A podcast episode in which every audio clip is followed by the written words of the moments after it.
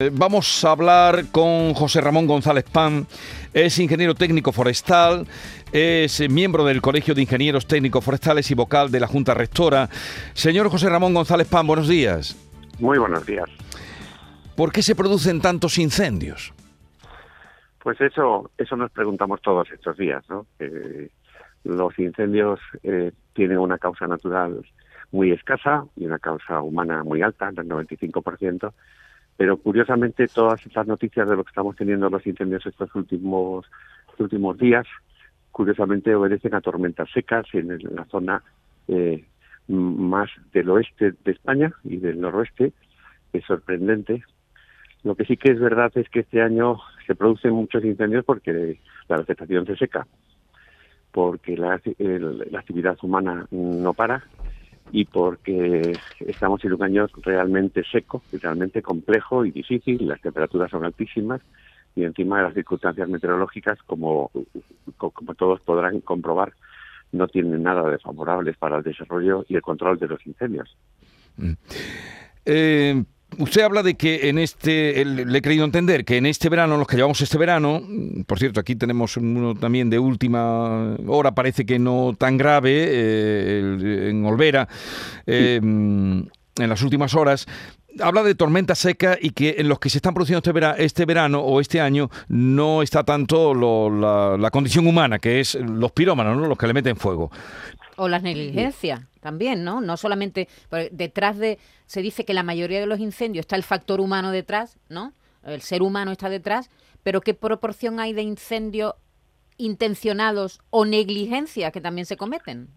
Sí, eh, la estadística de los últimos decenios lo que marca es un casi un sesenta y tantos por ciento, casi un setenta por ciento de incendios intencionados. Tenemos en cuenta intencionados aquello que, que la gente provoca fuego eh, por un exceso de confianza o saltándose una norma o, diciendo pues esto es lo que hay o, o con mala fe, que, que también lo hay. Eh, muchas veces consideramos todo mala fe y no es verdad. Eh, los accidentes y las negligencias, como ha dicho usted, también son, son importantes. Lo que sí que pasa es que este año se parece mucho al año 2012, se parece mucho al año 2000, 1995. Yo la, la suerte y la desgracia de haber colaborado 20 años en incendios y trabajar en incendios forestales pues, pues, te da perspectiva, ¿no?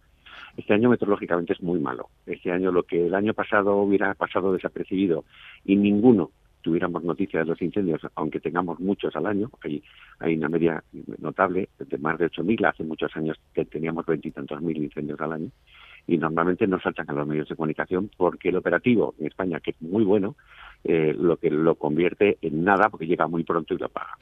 Pero claro, el problema del fuego es que si se provoca o se produce de forma natural y cuando llega la gente eh, para trabajar el operativo, estamos con vientos de velocidad de 30 kilómetros por hora, estamos con temperaturas de, por encima de los 30 grados, eh, estos días con 40 grados, que no sé si se pueden imaginar ustedes lo que significa trabajar con esa temperatura en un traje ignífugo y estar ocho horas luchando contra el fuego. Nos lo podemos imaginar. Pero, pero, es una locura. Pero eh, no, que, que si hay tanta alerta, si como usted dice está muy avanzado el sistema de prevención, eh, ¿No será que el, campo, mm, el bosque, la vegetación no está tan cuidado como, como debería estarlo para que cuando venga eh, el azar de, la tormenta o de lo que lo provoque sea neutralizado eh, pues con no tanto tiempo y no se mm, proyecte tanto el fuego?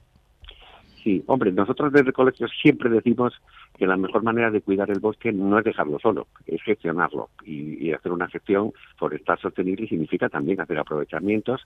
Y es verdad que los bosques ni están sucios ni están limpios, son lo que son. Eh, y tienen vegetación de todo tipo. El problema es que esa vegetación se nos seque como se nos está secando este año.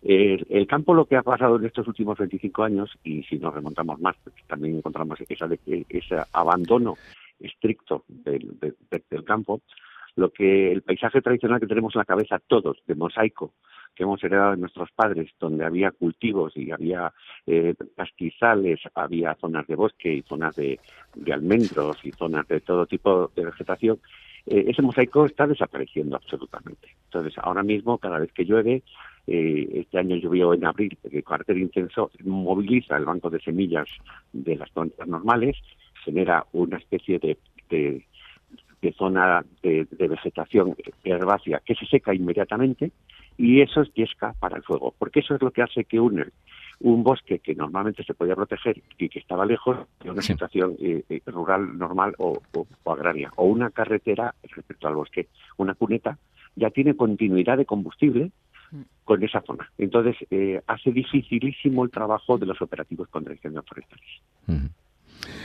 Bueno, pues vamos a ver qué pasa este verano. La verdad es que se han producido por varios puntos eh, de las urdes que no cesa, que no es la primera vez que hay un incendio importante en las urdes. No hace tantos años que hubo otro eh, gravísimo en esa zona. Sí, de hecho, eh, tanto la Junta de Extremadura como el Ministerio de Agricultura el Ministerio de Transición Ecológica tiene una base allí de brigadas, se llama Pino Franqueado, es porque hay una recurrente de incendios significativa. Lo que sí que es verdad es que este año, como me, comentaron ayer para, participar en este programa con ustedes, que qué podemos hacer. Pues eh, yo creo que lo que podemos hacer es extremar todos nuestros eh, todos los efectos que puede generar un incendio, extremarlos todos. Este año es muy malo, es muy malo. Es un, año que, eh, por desgracia, van a seguir pasando cosas y va, va, a haber incendios significativos porque las, condiciones meteorológicas no son nada favorables. Nada. contra los rayos no podemos hacer nada, pero contra la negligencia y los descuidos sí, ¿no? Ahí podemos hacer algo. Por cierto, lo de la cifra de, de incendios de Portugal es pasmosa. Ahora mismo hay activos casi 200 incendios en, Portugal. y Ya hay una víctima mortal. No quiero ni pensar, ¿no? Lo que pasó hace unos años en el centro, en el centro de Portugal. Eh, ¿Qué pasa allí? ¿Por qué, los incendios allí son tan devastadores? Bueno, eh, Portugal lo que tiene es unas condiciones muy parecidas climatológicamente a la nuestra, es un clima mediterráneo, que la vegetación se seca, es decir, las plantas están acostumbradas a, la presencia de fuego como un factor ecológico más, porque, porque es una realidad. Eh, las tormentas secas nos lo muestran. Pero si yo les mandé ayer a una compañera suya una aplicación. Sí, la tengo aquí en el móvil. No se ve la meteorología, sino también se ven los puntos calientes. Que es una, son marcas que nos marca, que, que nos establecen unos satélites de la NASA, Terra y el Aqua. Y eh, ayer la imagen del mundo era desoladora. África está ardiendo por todos los lados, toda la zona del Congo. En Australia había en la zona norte muchos incendios. En, Estados Unidos hay incendios significativos en la zona de California, en la costa oeste. Estamos en una condición meteorológica ahora mismo en el hemisferio norte muy, sensible. Estamos en pleno verano, es un verano seco y es un verano con, eh, con las famosas danas, que lo que generan es una inestabilidad atmosférica notable. Y no sé, yo cuando he vivido el, 2012, lo que sí que pido a la gente es que extreme todos sus cuidados, que por favor no hagan nada que pueda generar un incendio y si ven un incendio que llamen urgentísimamente al 112 para que se active todas las cosas.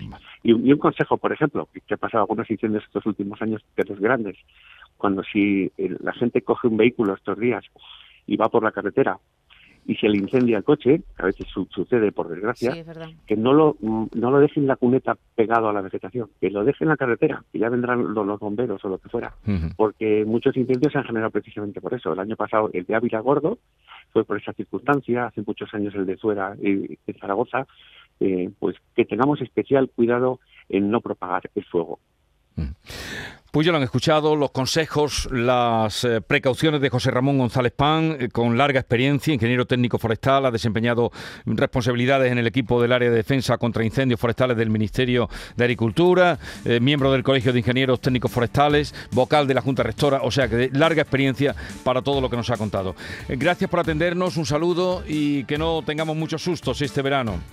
Un placer y que cuidemos nuestra Andalucía que es preciosa. ¿Ustedes de aquí? No, pero yo tengo muchos vínculos con Andalucía desde hace muchísimos años. bueno, pues nada, un andaluz más lo consideramos. Un saludo y buenos días. Muchísimas gracias.